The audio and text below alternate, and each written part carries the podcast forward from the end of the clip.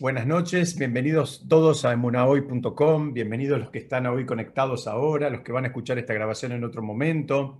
Hoy es un shiur para mí sumamente especial porque eh, coincide, otras veces estudiamos sobre el agua Omer, pero ahora coincide que estamos en la mismísima noche del agua Omer, eh, digamos, eh, y, está bueno que, estudiemos qué es lo que está pasando en, este día, que, cuál es el trabajo.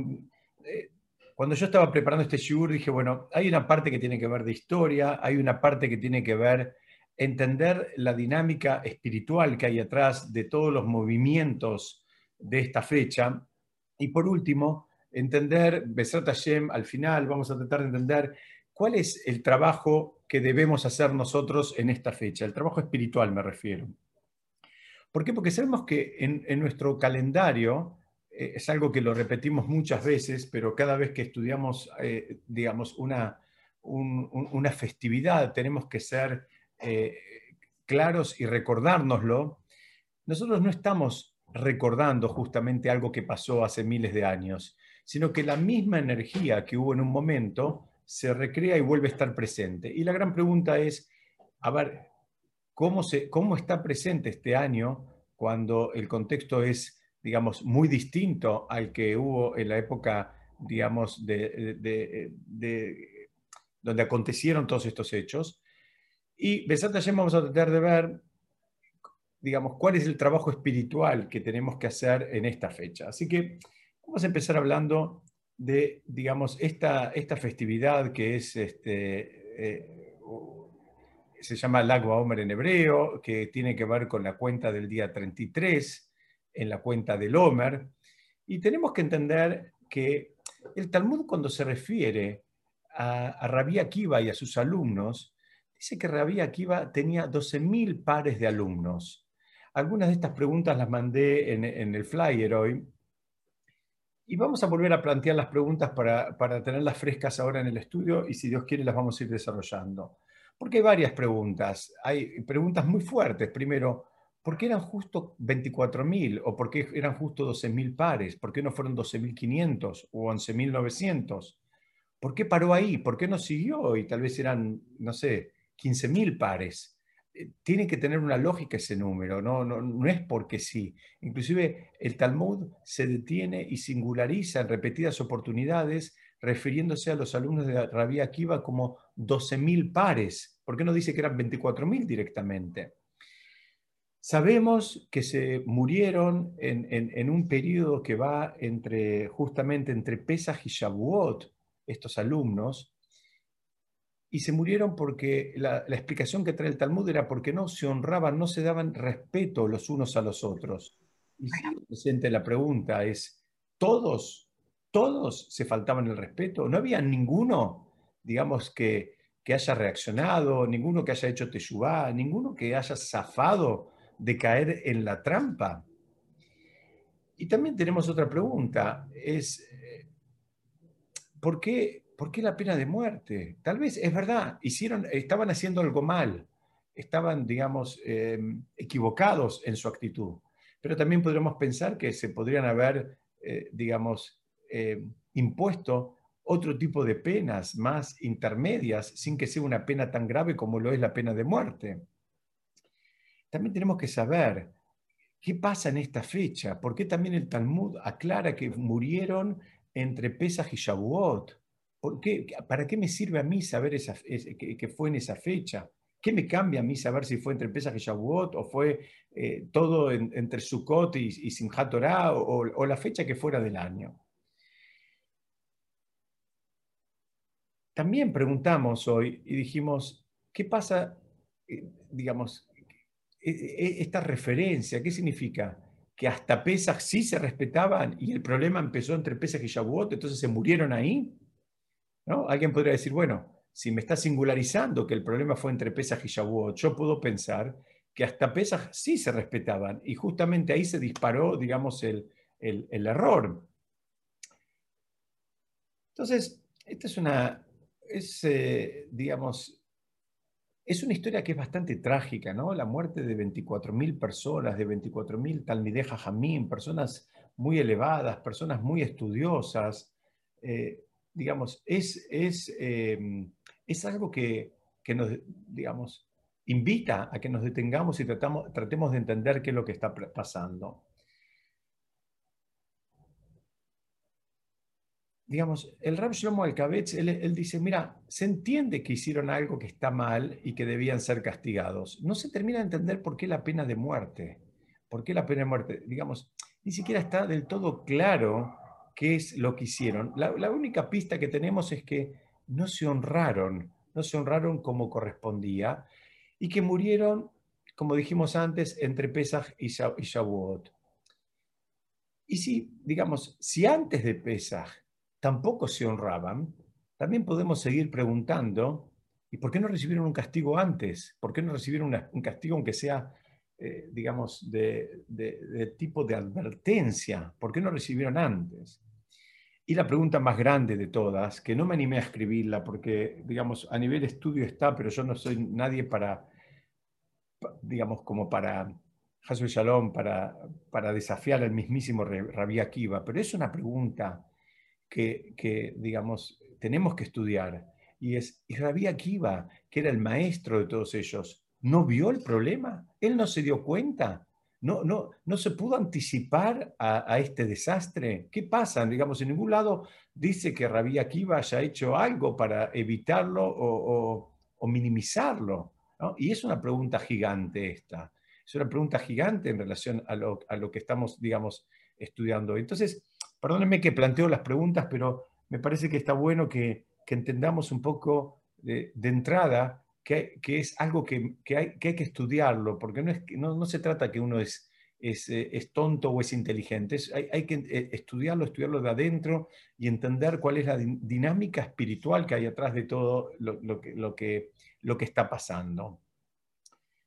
Hay un midrash que dice, en hebreo, dice así, Imarrav Domele malach Hashem y Torah mipiv. Beimlav al Es un midrash muy duro, es un midrash eh, bastante eh, estricto que dice que si el, el rab, si el maestro se asemeja a un ángel de Hashem, pedir recibir Torah de él. Y si por algún motivo no se asemeja a un ángel de Hashem, dice, déjalo, digamos, no aprendas de él, no te sientes a estudiar con él.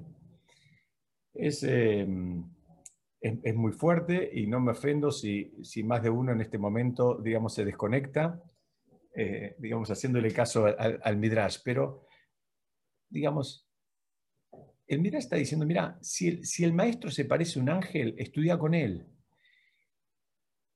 Y si no se parece, no recibas del Torah. Digamos, no, te vincules de, digamos, para tratar de entender el Torah. Y acá hay muchas preguntas, porque puede darse que el maestro o el rab sepa mucho, sea sabio, sea conocedor, sepa explicar, entienda en profundidad los conceptos y los sepa transmitir en profundidad de los conceptos. Pero puede ser que aún así no se parezca un ángel. ¿Qué es lo que está diciendo el Midrash? ¿Qué es lo que tiene que tener el, Rab o el Moré o el, maestro en el idioma que quieran? ¿Qué es lo que tiene que tener? ¿Tiene que tener alas? Entonces, para explicar esto, vamos a tratar de apoyarnos en una serie de conceptos que Besat Hashem los vamos a ir viendo despacito y, si Dios quiere, vamos a tratar de ir contestando todas las preguntas que planteamos. Les prometo que vamos a intentar hacerlo. Hay un primer concepto que tenemos que entender, que el estudio de Torah no, es, no, se compara en absoluto con el estudio de cualquier otra disciplina. ¿Por qué? Porque al enseñar Torah, el rabo, el maestro, transfiere no solo los conocimientos, por un lado está la transferencia de conocimiento, ¿no? Le pasa lo que él estudió, entendió, eh, digamos, se informó, y se lo pasa a los alumnos de la mejor manera posible. Ese es un movimiento que hay. Pero hay un movimiento distinto que hay en el mundo de la Torá, que es el que no se ve en ninguna otra disciplina. Y es un movimiento que dicen que cuando el moré, el rab, el maestro, está enseñando Torá junto con esos conocimientos que le está pasando a los alumnos, le pasa nada más y nada menos que una fracción de su Neyamá.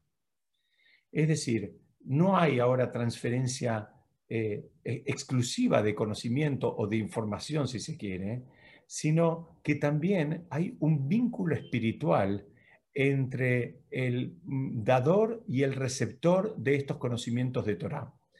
Y eso ya hace cambiar, el, eh, digamos, el, escenario cambia eh, de manera drástica cuando lo comparamos a cualquier otra disciplina. Esto no pasa cuando alguien está estudiando música, ni historia del arte, ni arquitectura, ni inglés, ni geografía. En el único contexto que esto pasa es cuando, digamos, se está estudiando Torah. Por eso es tan importante, y no es un chiste, antes hice un chiste, pero ahora lo digo en serio, decidir bien con quién uno va a estudiar Torah, de quién uno va a recibir Torah. ¿Por qué?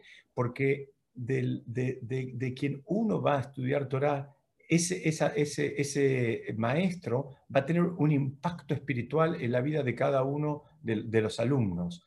¿Por qué? Porque la Torah es algo indivisible de la persona. No tenés la persona por un lado y la Torah de esa persona por el otro. Entonces, cuando el maestro pasa Torah, también pasa una, como expliqué antes, una fracción, una dosis de su Neyamá hay una conexión a nivel Neshamot, a nivel almas, entre el, dador y el receptor del conocimiento de Torah. Entonces, dice que se, tiene que asemejar a un ángel, dice el Midrash, para que uno, digamos, eh, eh, lo escoja y se sienta a estudiar Torah con él. ¿Por qué? Porque si se asemeja a un ángel, ¿cuál, ¿cuál es la idea de que se asemeja a un ángel? Porque va a enseñar con pureza y sin segundas intenciones. Lo que está pidiendo el Midrash es que la persona busque eh, conectarse de la manera más pura con el conocimiento de la Torá. Y bueno, una de las maneras de conectarse, eh, digamos, de, una forma pura es cuando la intención es exactamente, está totalmente despojada de segundas intenciones. No hay ninguna motivación eh, extra más que la de compartir y transmitir Torah. Es un concepto que eh, para, muchos les puede parecer novedoso, pero es un concepto que es eh, sumamente espiritual y sumamente importante. Entonces, que tiene otra capa también que Besat Hashem lo vamos a seguir desarrollando, pero como primera idea, como primer concepto fuerte, el Midrash, resumimos, el Midrash dice, mira, si el moré, si el rab, si el maestro se asemeja a un ángel, está bien, anda y recibí Torah de él. Y si no, directamente no, no la pidas. Fíjate que e, es, es, es bien estricto el Midrash, como diciendo, mejor no te sientes directamente con él. Eh, el, el, el, concepto este, déjenlo un ratito de costado que vamos a avanzar con un segundo concepto que lo vamos a tratar de ir relacionando. Este concepto que les voy a compartir ahora es algo que trae el Zohar, y que dice también un concepto bastante revolucionario en este sentido, que dice así, que dos alumnos de un mismo rab, de un mismo maestro, que estudian juntos, imagínense una clase, por ejemplo, donde hay un docente y dos alumnos.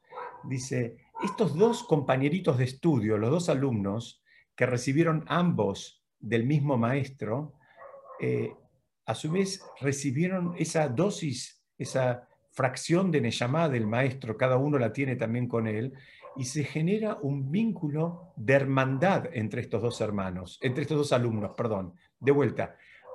Por tanto, y en cuanto que los dos recibieron una fracción de la Neyamá del mismo maestro, al ser compañeros de, grado, por llamarlo de una manera, ahora entre estos dos compañeros de estudio se genera un vínculo de hermandad. ¿Por qué? Porque los dos recibieron Torah y al mismo tiempo esa fracción de Neyamá del mismo eh, dador, del mismo eh, rab, moré o, maestro. Entonces, ahora vamos a empezar a ir atando algunos conceptos. Rabbi Akiva, dice el Talmud, tenía 12.000 pares de alumnos. ¿Cuál era la intención de Rabbi Akiva? ¿Y por qué el, Talmud lo menciona con, pares de alumnos? ¿Por qué no dice 24.000 directamente? ¿Por qué? Porque Rabí Akiva quiso influenciar a toda una generación. Tenemos que entender que Rabí Akiva empezó de cero. Ustedes saben que Rabí Akiva empezó a estudiar Torah cuando él tenía 40 años. Y él llegó a tener 24.000 alumnos, que es un número gigante en cualquier tiempo y lugar, en cualquier generación. No sé, no soy consciente de que se hayan repetido en muchas oportunidades el caso de que podamos identificar, eh, digamos, 24.000 alumnos como, eh, digamos, eh, y vincularlos directamente con un mismo maestro. Insisto, y acá vuelve la pregunta que hicimos hace un ratito, ¿por qué, por qué llegó a 24.000? Si tuvo tantos, ¿por qué no siguió a 25.000 o a 30.000 o a 28.000 o a un número, digamos, inexacto, 24.031? Entonces, tenemos que saber que Rabbi Akiva, como les decía, empezó a estudiar a los 40 años y a él, a los 48 años, le tocó vivir una época durísima, que fue la destrucción del segundo Beit HaMikdash. Y él vio él vio con sus propios ojos cuál fue el motivo de la destrucción del segundo Betamigdash. Ustedes saben que el motivo eh, por el cual, al menos es el que trae el Talmud, el motivo por el cual se destruyó el segundo Betamigdash es porque había justamente odio gratuito entre las personas. Entonces, él vio, digamos, toda la destrucción que trajo eh, en alguna otra oportunidad creo que estudiamos y tratamos de hacer el ejercicio de imaginarnos lo que habrán sufrido aquellos grandes eh, sabios que vivieron eh, y vieron al Beit HaMikdash en pie y que después les tocó ver la destrucción y ver las ruinas. Entonces, creo, que creo que aunque hagamos el ejercicio, no tenemos esa capacidad de imaginarnos el dolor que habrán sentido, digamos, tan solo de ver que en el lugar donde se revelaba la presencia divina y donde, donde se, la, digamos, se la percibía concretamente, ahora lo único que había eran, eran ruinas. Y a Rabbi Akiva le tocó vivir eso, a él le tocó vivir eso. Entonces él dijo, bueno, ok, si hay un, un, problema, eh, él identificó y dijo, el, el antídoto el tikkun, se dice en hebreo, el tikkun también quiere decir como la reconexión, algo que cuando hay un nituk es algo que se desconectó y con un tikkun lo volvemos a conectar. En nuestra, en, nuestra terminología también para entenderlo es, a veces hay un problema y una enfermedad y buscamos un antígeno que, eh, digamos, lo pueda eh, neutralizar. Dice, bueno, él dijo, si acaba un problema de odio gratuito, tenemos que generar una sociedad que viva con amor gratuito. Y eso es lo que él quiso hacer. Él quiso justamente generar una sociedad donde se manejen con, eh, con amor gratuito. Y el primer lugar donde se puede eh, experimentar ese amor genuino por el otro es justamente cuando hay en, el vínculo entre hermanos. En el vínculo entre hermanos, eh, salvo algunas lamentables excepciones, en general eh, se, manifiesta un amor, digamos, eh, digamos desde el momento cero de una persona para con su hermano o su hermana. Y eso es lo que él quiso hacer. Él establecer 12.000 pares de alumnos, por eso singulariza eso el Talmud, que eran 12.000 pares. ¿Qué él quiso hacer? 12.000 pares de hermanos. Si todos reciben, digamos, Torah de la misma persona, entonces ya estudiamos hace unos minutos este concepto que como pasa la Neyamá del, docente, del maestro, en este caso del Rabí Akiva mismo, ahora el vínculo que va a haber entre ellos iba a ser entre, el equivalente a un vínculo entre hermanos. Si ahora hay un vínculo entre hermanos, eh, estaríamos frente a una posible solución al problema que llevó a la destrucción del segundo templo. Pero lamentablemente no funcionó. Eh, las intenciones y los movimientos y las acciones de Rabbi Akiva fueron perfectos. Pero ¿qué es lo que falló? Falló que no alcanzó con que el Rab, con que el maestro sea alguien elevado y con buenas intenciones. Hacía falta que también cada uno haga, digamos, su propio trabajo, que cada, cada uno haga, digamos, su proceso de refinamiento, no, no digamos, el rab, el rab, el maestro, el docente puede ayudar, puede motivar, puede incentivar, puede informar, puede contener, pero en definitiva el proceso es un proceso exclusivamente individual y nadie lo puede hacer por el otro. O sea, el, desafío termina siendo un desafío personal y ese es el, verdadero refinamiento. Ahora hay que enfrentarse con el problema, cada uno con su talón de Aquiles, cada uno con lo que le cuesta. Como decimos siempre, eh, los desafíos no son parejos para todos, cada uno tiene desafíos distintos, a cada uno de nosotros nos cuesta, eh, digamos, de manera diferenciada cada una de las mitzvot y cada uno de los desafíos que nos presenta la vida. Para alguno eh, hay un desafío que puede ser muy complicado y para otra persona eso ni siquiera constituye un desafío y después en otra situación se puede dar absolutamente a la inversa. El ejemplo que siempre damos es que hay una persona que tal vez puede comer, eh, digamos, kashrut y no tiene ningún problema con respetar las leyes del kasher, pero no le pidas que, por ejemplo, que de acá. Y hay otra persona que es muy generosa para darse de acá, pero a él le resulta un desafío, digamos, imposible, o al menos a, sus ojos se le presenta como un desafío imposible el mantener las leyes de Kashrut. Entonces ya estamos entendiendo que los desafíos son absolutamente individuales y que el trabajo de refinamiento es absolutamente individual. Y eso es lo que falló en el programa, en la idea genial que tuvo Rabbi Akiva de tratar de crear un ejército de hermanos donde haya un vínculo de amor, de amor gratuito y que contrarreste, digamos, el odio gratuito que, digamos, había llevado a la destrucción del eh, segundo Beta Migdash. Entonces vamos a avanzar un poquitito más y déjenme compartir con ustedes otra, otra, otra parte otro del Talmud en el tratado Baba Batra. Baba Batra quiere decir la puerta de atrás. Baba quiere decir puerta en arameo en el Talmud tenemos tres tratados que se refieren a las puertas. Está Baba Kama, Baba Metziah y Baba Batra. Quiere decir la puerta de adelante, la puerta del medio y la puerta de atrás.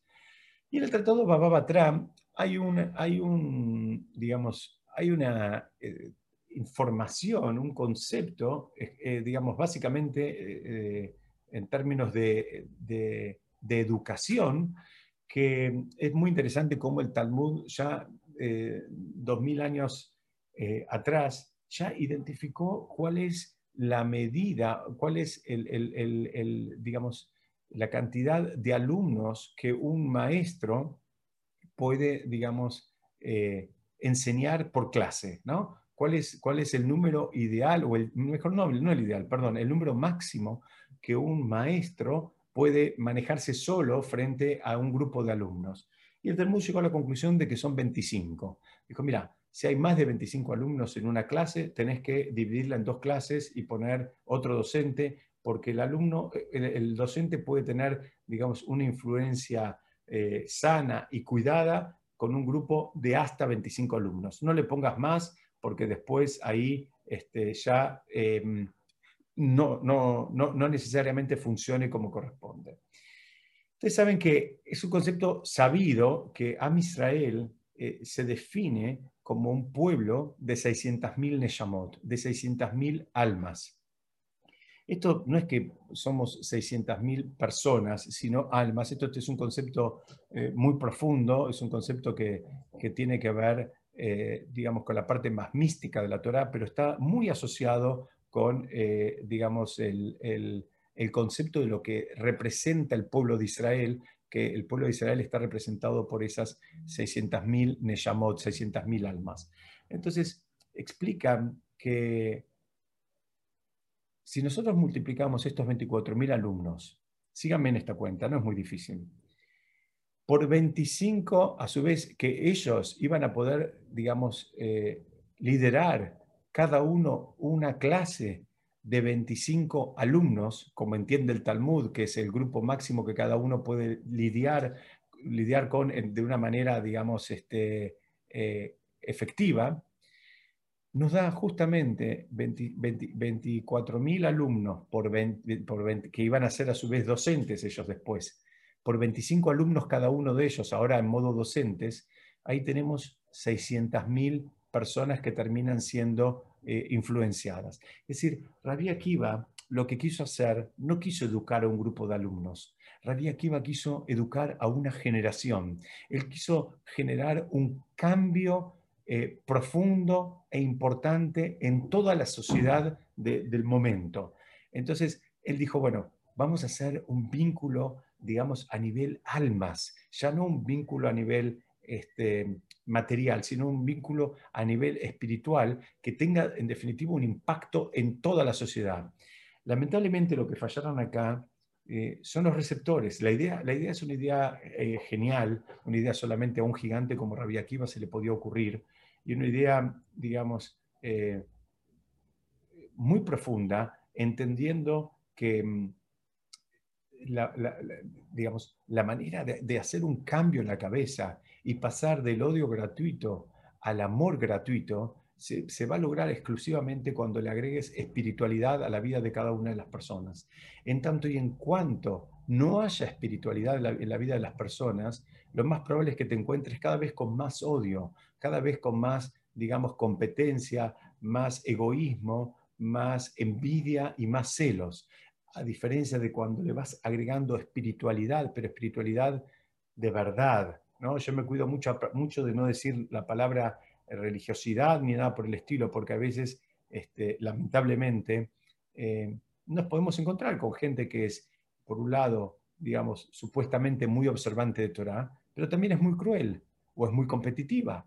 Entonces, eso no significa, eh, digamos, yo no estoy juzgando a nadie, pero tenemos que saber que es una realidad que la persona eh, sea observante de la Torah y de las mitzvot no es garantía de nada. Si la persona después no hizo un refinamiento genuino de sus midot, eh, eh, podemos encontrarnos como el ejemplo que acabo de dar de personas que sí cumplen Torah y mitzvot y sí comen kashar y cuidan Shabbat, pero lamentablemente pueden ser muy crueles o muy competitivas, por decir solamente alguna de las cualidades más despreciables que podemos encontrar. Entonces, eh, por eso decía que me cuidaba de no, no meterme por el lado de la religión, sino de la espiritualidad, como para diferenciar el tema del rito con el tema del trabajo eh, profundo y sincero de refinamiento de la persona y de buscar un verdadero apego con Hashem y con el prójimo. Entonces, ¿qué pasó acá? Acá pensaron ellos, los alumnos de Rabbi Akiva, pensaron que los méritos del maestro alcanzaban ellos no entendieron que es el alumno el que debe hacer el trabajo, en definitiva, de incorporar esos conocimientos y llevarlos a la práctica. Porque si no, en definitiva, cada uno se termina quedando con lo que tiene, el maestro con lo que tiene y el alumno con lo que tiene, se termina convirtiendo en, una, en, un dato, en una información, pero no tuvo un impacto en la vida de la persona. Entonces, eh, al final, lo, lo que tiene el maestro lo sigue teniendo el maestro, y lo que le falta al alumno le sigue faltando. La única diferencia es que ahora el alumno tiene un poquito más de información. Y ya estudiamos en este espacio en otras oportunidades que Hashem no quiere enciclopedias caminando. Hashem quiere personas elevadas y personas que interactúen de una manera elevada. Entonces ahí hay algo que está fallando. El, el error de ellos, el error de los alumnos, fue pensar, y lamentablemente es un error que se sigue repitiendo y lo seguimos viendo, el, error fue pensar o soñar que los logros se pueden transferir. Y lamentablemente, por más que quisiéramos nosotros, por lo menos a nuestros hijos le quisiéramos transferir nuestros propios logros, para que ellos de alguna manera arranquen de allí y sigan creciendo, pero la realidad de las cosas es que no funciona así. Los logros son totalmente personales e intransferibles. Y en este caso, los logros del maestro son logros del maestro y los logros de los alumnos son logros de los alumnos. Y nadie se puede colgar del logro del otro. No hay manera, no funciona así. ¿Por qué? Porque lo que para uno es un logro, para el otro tal vez no lo es. ¿Por qué? Porque cada uno viene con otros, como estudiamos ya, con otros desafíos, con otras herramientas, con otra historia familiar, con otro contexto, digamos, eh, eh, educativo. Entonces, eh, cada uno tiene que atravesar esos, esos propios logros. Y si alguno llegó a atravesar algún logro que, digamos, para el común denominador de la gente es realmente un desafío, igual, el que lo atravesó es el que lo atravesó, no se lo puede transferir ni a sus hijos, ni a sus hermanos, ni a sus padres, ni a sus alumnos, ni a sus maestros. El logro es algo absolutamente individual e intransferible. Y ahí empezamos a entender el error de los alumnos de Rabia Akiva, que pensaron que tal, estando con un gigante, digamos, a la cabeza de sus, de su academia de estudios, que tenían como ya el problema, digamos, resuelto.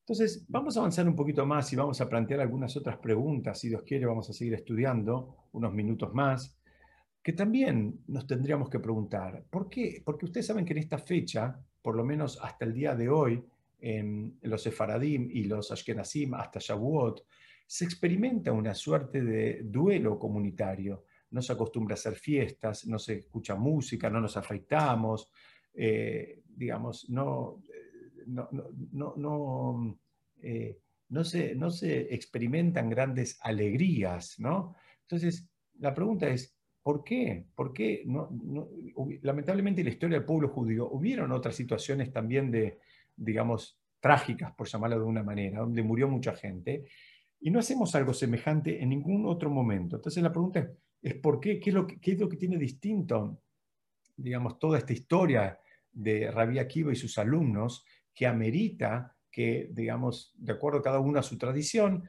por un periodo de 34 o de 50 días, digamos, experimentemos una cierta dosis como de, duelo, digamos, por, eh, eh, por ya eh, prácticamente casi 2.000 años. Entonces, es pregunta esto, ¿qué es lo que está pasando acá?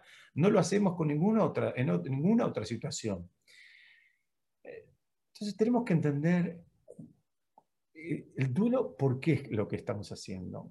Nosotros estamos, ustedes saben que hay un concepto que, cuando, que, nadie, que nadie vea nunca, pero que cuando, eh, insisto, para todo lo que voy a decir es que, nunca sepamos, pero cuando alguna persona le fallece el, el rab o el maestro, dice que la persona, el, alumno, debe experimentar una cierta dosis de, digamos, de, duelo. No es lo mismo que por un ser querido, eh, pero, pero se, manifiesta una cierta dosis. porque Por, bueno, por mucho de lo que ya venimos hablando hoy, este vínculo a nivel Neshamot, por un lado, por otro lado, porque también se entiende que a veces, eh, en, los momentos en que había un, un único maestro, ¿no? alguien que tenía un impacto muy importante en la vida de la persona, se entiende que ese maestro, si bien el padre de uno, el padre biológico, lo había, eh, así explica el Talmud, el padre biológico digamos, le dio la posibilidad de que, de que experimente esta, esta vida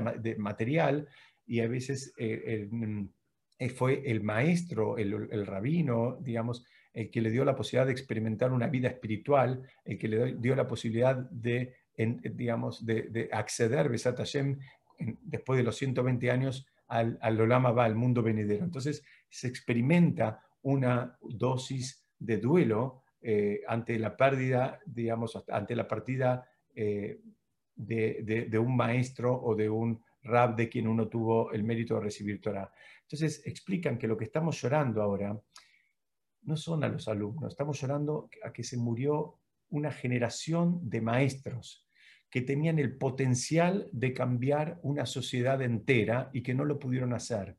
Y esto es un concepto también muy judío es un concepto muy de, digamos, de, Am Israel. Am Israel no sigue de largo cuando ve que había un potencial que no se pudo concretar. Cuando hubo un potencial que no se pudo llevar a la práctica, no se lo pudo terminar de materializar, por el motivo que sea, nosotros no seguimos largo, nos detenemos y evaluamos y pensamos en ese momento. Eh, hay, una distancia, hay, un llamado a la, reflexión, el, momento más, em, digamos, eh, si se quiere, repetitivo en relación a esto, tiene que ver con las leyes de pureza familiar, que es justamente cuando eh, una vida que podía haber venido al mundo, en el momento en que la, la esposa tiene el periodo, ahí se detiene todo, no sigue de largo, ahí, ahí se experimenta también, de alguna manera, un, mini, un mini duelo, por llamarlo de una manera. ¿Por qué? Porque es lo mismo, había un potencial de crear una vida que no se pudo materializar. judaísmo, digamos, eh, llora y lamenta la potencialidad no concretizada. No, no sigue de largo como que acá no pasa nada. Bueno, ahora viene otro mes y hay otra chance de vuelta. Es verdad, pero también nos detenemos y, meditamos sobre eso. Entonces, hay, hay que, eh, digamos, eh, eh, hay que entender qué es lo que está pasando. Experimentamos esta suerte de duelo porque se murieron digamos, los maestros de una generación. Y los que tenían, no eran cualesquiera, eran, eran personas muy, muy elevadas y que tenían el potencial de cambiar a una generación entera y pasarla de, de odio gratuito a amor gratuito. No pasó, entonces nosotros ahora nos detenemos y decimos, bueno, esto no está bueno, esto eh, tenemos que hacer nuestra, eh, eh, digamos, nuestro Heshbon Nefesh, nuestra cuenta así personal e individual y ver cómo repercute todo esto, este concepto en nuestras vidas. Y ahora vamos a ir entendiendo, vamos a ir atando cabos. ¿Por qué fallecieron en estos días? ¿no? ¿Por qué entre Pesach y Shavuot? Porque sabemos nosotros que el trabajo espiritual para recibir la Torah, Shavuot es, es la entrega de la Torah. Pesaj es la salida de Mitzrayim. La salida de Mitzrayim no fue porque sí, tenía un programa, tenía un objetivo. El objetivo era recibir la Torah. Ahora bien, para poder recibir la Torah en su momento y cada año, esto de vuelta lo mismo que dijimos al principio, ¿no? es, ahora si Dios quiere, en unas dos semanitas más, viene la festividad de Shavuot. Y ahí no es que vamos a recordar el momento en que recibimos la Torah, sino que una vez más la vamos a recibir. Toda la energía que hubo en su momento se recrea y está de vuelta presente. Y entonces, ¿cómo funciona esto? En su momento, para recibir la Torá, ¿qué hizo falta? Que esté todo el pueblo de Israel, como describe la Torá, que Ishehad, que Levehad, como una sola persona con un solo corazón. Todo el pueblo estaban unidos, estaban, digamos, eh, en, absoluta armonía. Y esa es la característica necesaria y ese es el trabajo de Midot en este periodo que va entre Pesach y Shavuot cada año. Poder, digamos, eh, refinar, poder pulir, poder eh, corregir y direccionar de manera correcta todos los vínculos interpersonales, de manera de poder llegar a Shavuot, digamos, de la misma manera que fue hace 3.300 y pico de años cuando se recibió la Torá y estábamos en perfecta armonía. Entonces, ¿qué pasó acá? Acá se murieron en esta fecha y el Talmud te dice, se murieron en esta fecha. ¿Por qué? Porque ellos fallaron, fallaron en, este, en, en crear el mismo contexto que hubo en, el momento de la entrega de la Torá. Entonces no se hicieron meritorios de estar presentes de vuelta en Shavuot, que sería eh, de, una vez más la entrega de la Torá. ¿Por qué? Porque no pudieron crear ese, esa armonía entre ellos, no pudieron estar, digamos, como, como una sola persona con un, con un solo corazón. Entonces, eh, ¿se acuerdan este concepto que estudiamos? No hay manera de ser una persona espiritualmente elevada, llevándose a las patadas con todo el mundo. Hace falta que el crecimiento que se haga, digamos, en el cumplimiento de Torah Mitzvot, eh, eh, definitivamente sea acompañado por un crecimiento eh, en, la manera de en que cada uno de nosotros maneja los vínculos interpersonales con todos, con padres, con hermanos, con hijos, con proveedores, con clientes, con alumnos, con maestros, en fin, con todo. Entonces, si, la persona creció en una sola dirección, y para graficarlo vamos a decirlo en, la dirección vertical en su vínculo con Hashem, está muy bueno, es bárbaro, lo aplaudimos, pero no alcanza. Ese crecimiento, digamos, en tu, eh, en tu espiritualidad, en relación al vínculo que cada uno de nosotros tenemos con Hashem, tiene que ser acompañado por un crecimiento horizontal, un crecimiento hacia los costados, que también se note y que tenga un impacto en los vínculos que vos estás manejando y, tenés con las personas con las cuales interactúas. Entonces ahora estamos entendiendo por qué es en esta fecha y por qué el Talmud singulariza, porque es la fecha en donde se trabajan los vínculos eh, eh, interpersonales por excelencia. Se trabajan todo el año, es un trabajo, es el mismo trabajo, en definitiva, el judío tiene el mismo trabajo todos los días es el mismo trabajo todos los días que es el que acabo de decir. Es apegarse cada vez más con Hashem y refinar cada vez más los vínculos con el prójimo. Punto. Es lo mismo que hay que hacer todos los días, desde el día que uno nace hasta el día que uno se va. Pero hay fechas, eh, digamos, que son eh, eh, hitos y que es el trabajo por excelencia que hay que hacer, y, entre Pesach y Shavuot es una de esas fechas, y ellos fallaron. Entonces estamos entendiendo que, digamos, por qué es que eh, fallecieron en esta fecha. Y buscamos que se parezca a un malaj, a un ángel, porque así como el ángel tiene una misión, ustedes saben que cada ángel tiene una única misión, después que la termina, vuelve, digamos, a la base y puede ser que le encomienden una misión distinta, pero en general no se encuentran malajim, ángeles, que tengan más de una misión. Y cuando dice el Midrash que hablamos al principio, que busques un, mal, un, un moré, un rab que se parezca a un malaj, lo que está diciendo es que esa persona entienda que él también tiene una misión y que él, digamos, le dieron recursos y le dieron habilidades para cumplir esa misión y él la quiere cumplir y la quiere cumplir con alegría y con generosidad. Eso es lo que te está diciendo, no que busque que tenga alas, porque no, ya buscamos todos y no encontramos. No tiene alas. Lo que está buscando es una persona que está, entiende, digamos, el, el, impacto espiritual de cada una de sus acciones, entiende los dones que le dieron, las habilidades de entendimiento que le dieron y que parte de su responsabilidad es también compartirlo.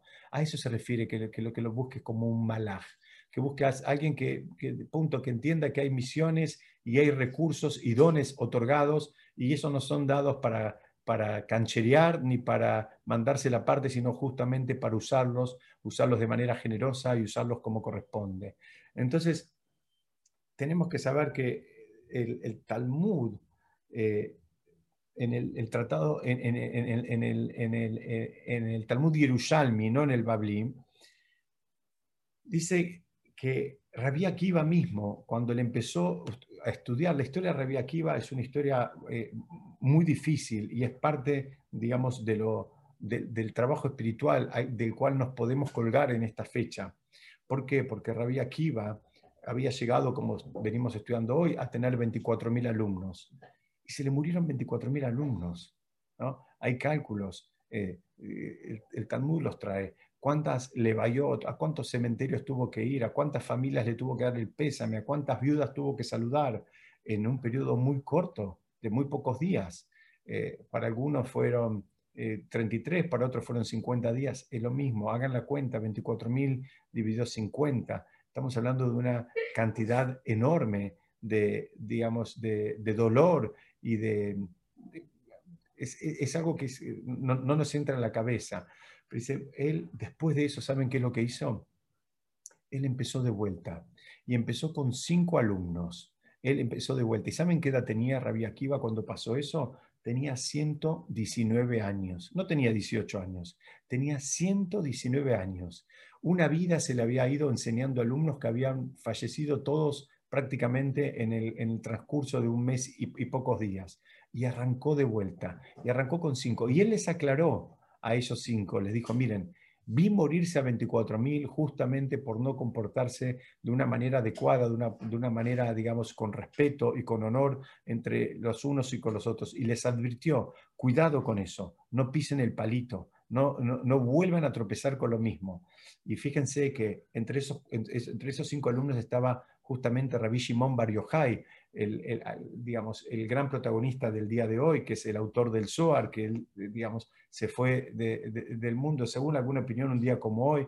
Hay otros dicen que no es el día que falleció, sino que fue el día que él, digamos, se graduó, que el día que él recibió las, lo que se dice las mijá en hebreo.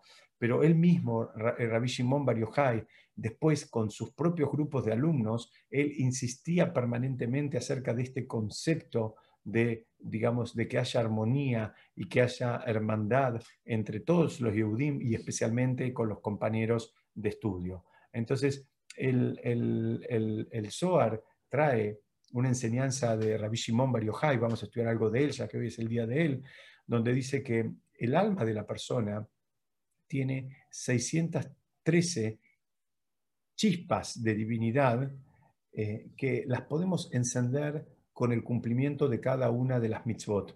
Entonces, justamente tenemos 613 mitzvot para ir iluminando distintos aspectos de nuestra nishamot, de nuestras almas. Eh, ahora hay una pregunta gigante.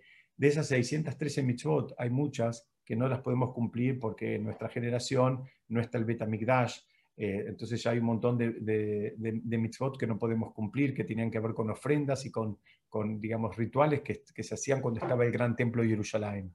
Y además, los que vivimos fuera del Estado de Israel, también hay un montón de mitzvot que no podemos cumplir. En fin, ahí se va bajando la cuenta para arriba, para abajo. El Jafetz Caim tiene un librito donde él compila y creo que son poquitas más de 200 mitzvot las que se pueden cumplir en, en nuestros días. Entonces, la pregunta es, ¿cómo hago? ¿Me van a quedar algunas partes de mi Neshama apagadas? Porque yo no las puedo encender con el cumplimiento de las mitzvot. Y además, otra pregunta más. Hay veces puede pasar que cada uno, de acuerdo a lo que le tocó en la vida, hay veces hay mitzvot que no puede cumplir. Yo, por ejemplo, y Baruch Hashem no me quejo en absoluto, tuve eh, eh, eh, únicamente mujeres. Tengo hijas, no tengo hijos varones. Entonces no pude cumplir la mitzvah de hacer el Brit Milá un hijo. Entonces, ¿qué significa? Esa mitzvah me quedó de vuelta apagada en la Neshama. Entonces explican que hay dos maneras de que no quede apagada. Una es estudiando la mitzvah. Cuando la persona estudia, por ejemplo, todas las leyes que tienen que ver con las ofrendas del Bet Migdash, es como si él hubiese cumplido esas mitzvot, porque en la práctica estaba imposibilitado de hacerlo, pero espiritualmente, digamos, se le cuenta como que las cumplió y enciende esas chispitas de la Neyamá ¿Por qué? Porque e, el estudio demuestra también el cariño y el interés, y entonces también funciona. Y la otra manera en que funciona, y esta es absolutamente más fácil de cumplirla, es justamente a veces uno la cumple en cabeza de un amigo, de un compañero, alegrándose. Yo no tuve hijos varones, ahora un amigo tiene un varón, me invita al, al Brit Milá, voy, estoy contento, lo acompaño, estoy alegre con, acompañándole la mitzvah, también en algún punto esa mitzvah de él ilumina mi propia Neshama. Entonces, ahora estamos entendiendo, eh, digamos, eh, cuál, cuál, es el problema de este odio gratuito. ¿no? Todos necesitamos a todos, no, no, no, digamos, a uno le falta una mitzvah y al otro le falta la otra y necesitamos eh, ir construyendo ese tejido que nos va alimentando a todos y nos va completando a todos. Ahora, ¿qué pasa? Cuando estamos todos, digamos, a las patadas uno con los otros, esto ya no funciona. Este, este, esto necesita un hilo conductor que es justamente el cariño y el amor que cada uno siente por el otro. Ahora, cuando lo que hay es enemistad, hay, digamos, disputa, hay eh, eh, eh, envidia, celos, etcétera, etcétera, ya la mitzvah de cada uno con suerte puede llegar a ser para uno y que nadie sueñe con que esa mitzvah va a poder iluminar a otro u a otros. Entonces ahí estamos entendiendo, digamos, qué es lo que quiso hacer Rabbi Akiva y que es, eh, digamos, eh, eh, el, espíritu de él, que tomó la posta también Rabbi Shimon Bar y se lo enseñaba a todos sus alumnos. El, rey Shlomo, estudiamos una vez en Mishle, dice, Kamaim apanim la panim, ken lev adam la adam. Dice, de la misma manera que es la cara de una persona, ¿no?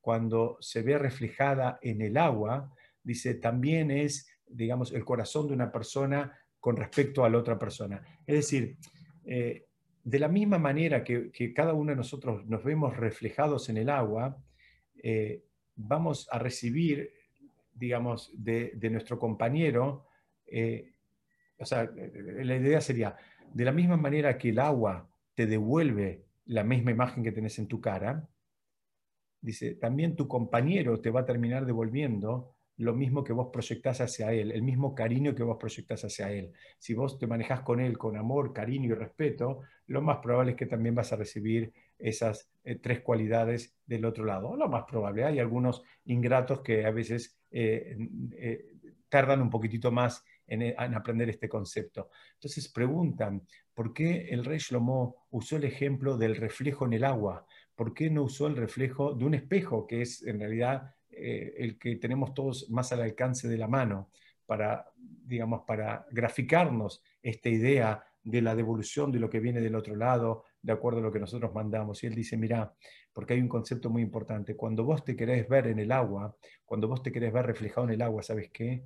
Te tenés que agachar, te tenés que doblar, tenés que poder bajarte. Y rey Shlomo dice, mira, si vos estás tratando de tener vínculos sanos con el otro, dice, bueno, sabelo que tiene que ver con también tu capacidad de, eh, ser flexible, de ser adaptable. A veces tenés que dejar pasar cosas, hay veces tenés que dejar, digamos, eh, tenés que disimular cosas, que no significa que seas tonto. A veces la dejas pasar porque, porque vos entendés un poco más cuál es toda esta dinámica que estamos entendiendo y el impacto espiritual que tiene la enemistad. Entonces, eso es lo que nos quiso enseñar el rey Shlomo. Nos quiso enseñar que el, e, ese, ese eh, estado de armonía y de amor tiene un precio. Y el precio es que el que esté mejor de la cabeza esté dispuesto a agacharla y a doblarse en función de mantener el vínculo. Entonces, vamos a entrar en la parte final de lo que yo preparé para compartir con ustedes en el día de hoy y tiene que ver cuál es el trabajo que tengo que hacer en el día de, la Cuba La pregunta es, está muy lindo, recordamos, eh, cuando se puede hay fogatas, hay asados, eh, en Israel es una, eh, es una fiesta sumamente linda y convocante. Pero la pregunta es, ¿y qué hago con todo eso? ¿Cuál es el trabajo espiritual? ¿De, dónde me puedo agarrar yo y, elevarme de la energía que hay en este día? Entonces, yo encontré en un libro, les quiero contar en dos palabras una, una, un poquito la, la, historia de este libro. Este es un libro que era de un rab de quien yo tuve el mérito de recibir Torah, quien quise mucho, falleció hace 12 años. Y hace unos años, cuando viajé a Israel, la, viuda me, mm, fue muy generosa, la Rabanit, en, dejarme que me llevara los, libros que, eh, que, estaban ahí a disposición, los libros que ya los hijos del, Rab no, quisieron. Entonces tomé muchos libros. Algunos de ellos yo ni sabía de qué se trataban, ni, ni siquiera conocía al autor, ni siquiera, este, mm, eh, digamos, ni siquiera los entendía ni los entiendo. Uno de ellos agarré en las vacaciones, dije, bueno, en las vacaciones dije, voy a tratar de cambiar un poco lo que, lo que, lo que voy a estudiar, y tomé un libro, insisto, sin saber de qué se trataba. Es un libro que escribió un, un rab de una Hasidut que se llama Hasidut de Viale, y él explica un concepto que eh, eh, va perfecto. Si Dios quiere, lo vamos a estudiar juntos. Yo estoy preparando una serie de, de clases en función al material de ese libro que, que, me, que, me, encanta. Pero él plantea algo, él, plantea, ustedes saben que hay una, hay una bendición que decimos todos los días en la Midá, donde hablamos de Tejiata Metim, de lo que sería la traducción sería como eh, la, la, resurrección de los, de los muertos. Entonces, preguntan, preguntan, eh, ¿qué es lo que estamos pidiendo ahí? ¿Qué es lo que estamos pidiendo, digamos, en la, en, en la bendición de eh, la resurrección de los muertos? Bueno, ya sabemos la respuesta, estamos pidiendo que, estamos diciendo que Hashem tiene la fuerza y es parte del programa divino, que en algún momento los que ya partieron de este mundo van a, a volver, y ese es un principio de fe que, que, nosotros tenemos y que nosotros sostenemos. Pero él le da una vuelta de rosca al concepto y dice, mira, no solo aplica a, a, a Metim, quiere decir, no significa, no aplica exclusivamente a los que ya no están en este mundo. Hay un concepto de revivir que tiene que ver con las personas que estamos vivas. ¿Qué significa? A veces hay eh, cualidades, hay habilidades, eh, hay características que tuvimos y que están apagadas ahora. El concepto de Tejiata Metim es pedir por cosas que en algún momento tal vez tuvimos o tuvimos muy poquito y quisiéramos tenerlas con un nivel de intensidad mayor, y es pedir justamente porque recuperen esa, esa vitalidad que en algún momento, insisto, eh, posiblemente tuvimos.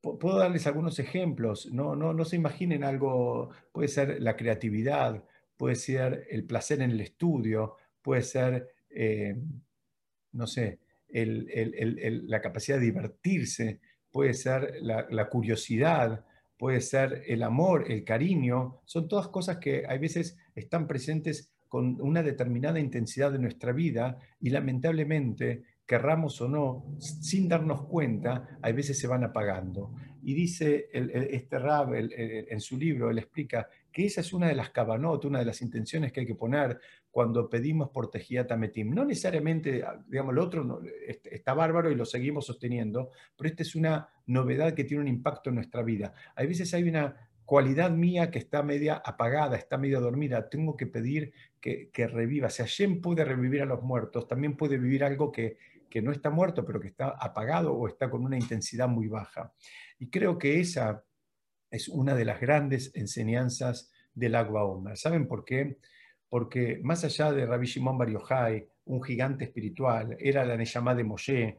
Moshe en su momento vino y reveló la, parte de la Torá, eh, bueno, perdón, la redundancia, la parte de la Torá revelada, y después volvió Moshe en Rabbi Shimon Bar era la misma Neyamá, y eh, en este caso trajo, digamos, eh, para el pueblo de Israel y, reveló lo que se llama la Torah oculta. Pero por otro lado, podemos aprender algo de Rabbi Akiva, donde a los 119 años tuvo la fuerza de volver a empezar. Y volver a empezar significa volver a empezar de cero, de cero después de algo que había construido una vida. Y eso creo que es una de las energías que nos podemos eh, tratar de generar un reservorio en el día de hoy para todo el año. La capacidad de volver a empezar con cosas que tal vez empezamos en otro momento y no tuvimos la fuerza de sostenerlas en, en relación a un estudio, en relación a un deporte, a una dieta, a un vínculo, a, una, a, un tipo de vínculo. Esa es la capacidad de volver y de volver a empezar y de volver a encender una, una, una llamita que tal vez está un poco apagada. Y este, este es algo del trabajo espiritual de esta fecha. Es el trabajo de decir, ¿saben qué? puedo. Muchas veces tenemos cosas que intentamos y una vez y no nos funcionó y demás. Y bueno, en lugar de, como se dice siempre, eh, colgar la toalla eh, o tirar la toalla, sino es la fuerza de volver a empezar. Eso también es una energía que tenemos en esta fecha. Entonces, por último, vamos a hacer un resumen, a ver si contestamos más o menos casi todas las, preguntas. Por último, les quería decir, eh, Rabbi Shimon Bar se fue a estudiar una cueva. No se fue porque quiso, se fue porque estaba siendo perseguido, pero su hijo se fue porque quiso. El hijo, Rabbi Elazar, lo acompañó al padre. ¿Para qué? Para aprovechar el tiempo y estudiar y, digamos, y, hacer todo este desarrollo de apego con, con Hashem que le llevó 13 años estar en una cueva. Y algunos de ustedes me van a decir, bueno, yo no estoy para irme a ninguna cueva. Baruch Hashem en esta generación no tenemos que ir a una cueva, pero ¿sabes qué? La cueva te la tenés que hacer. Tenés que hacerte un marco, tenés que hacerte un lugar, tenés que hacerte un, un área de protección donde no puede ser que tu vida espiritual sea bombardeada por el trabajo, por las amistades, por los padres, por los hijos, por, las, las, obligaciones o por los negocios. Entonces, la cueva esa que en su momento tuvieron que escaparse ahí, Rabbi Shimon, cada uno de nosotros tiene que terminar de encontrar un lugar, un refugio para eh, construirse, digamos, espiritualmente. Y ese, ese creo que es eh, el, el segundo y gran aprendizaje, digamos, que nos podemos llevar hoy. Entonces, ahora sí, entendimos, creo, por qué eran 24.000 y por qué no eran más. ¿Por qué? Porque con los 24.000 eh, alcanzaba, multiplicado por 25 alumnos que entiende el Talmud, es el número que un maestro puede, digamos, administrar, esos 24.000 iban a impactar en toda la generación. Entendimos también eh, por qué, digamos, eh, la pregunta gigante de si, si Rabbi Akiva no lo vio. Él sí lo vio, pero es inevitable. Los logros de él son logros de él el trabajo espiritual del alumno lo tiene que hacer el alumno. No hay, no hay, este, eh, no hay manera de transferir los, dones, de transferir los logros, sino que cada uno tiene que atravesar esos desafíos. Entendimos también, estoy tratando de acordarme las preguntas que les planteé para asegurarme de haber respondido a todas. Eh, esperen que voy a, voy a chusmear un poco, un minuto el flyer que había mandado, pero entendimos eh, por qué es en esta fecha por qué murieron en esta fecha y no en otra fecha, y por qué el Talmud singulariza la fecha, porque es en esta fecha donde hay que trabajar los vínculos y hay que afilar los vínculos interpersonales. Para poder recibir la Torá hay que estar en las mismas condiciones que se recibió la Torá originalmente, como dice la Torá en hebreo, que Ishehad, que Levehad, como una, como una persona, como una sola persona con un solo corazón. Entendimos eh, por qué, digamos, no por qué, digamos, hacía falta esta, esta, esta, pena de muerte. ¿Por qué? Porque habían fallado en el gran desafío que tenían en esta vida y, no, y no, funcionó.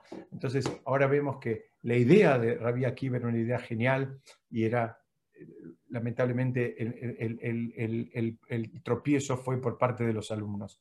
Ahora nos queda a nosotros aprender de ellos y no repetir la historia y tratar de, eh, de incorporar este concepto de que contra el odio gratuito, el antídoto no es la ignorancia.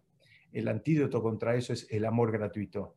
Y un amor gratuito no es un amor jajaja, es un amor que parte de entender que el otro tiene una chispa de divinidad igual que yo. Entonces también honramos la chispa de divinidad que tiene el otro. Y entendemos que al honrarla, además, estamos iluminando nuestras chispas y, iluminamos las chispas de los compañeros. Y cerramos eh, una vez más insistiendo en que cada uno tiene que hacer sus desafíos y que cada uno los tiene que hacer con alegría y que cada uno puede apoyarse en los demás, pero que los desafíos son absolutamente individuales. Hasta acá es lo que yo quería compartir con ustedes. Eh, no sé si alguien quiere hacer algún comentario alguna pregunta. Estoy a disposición.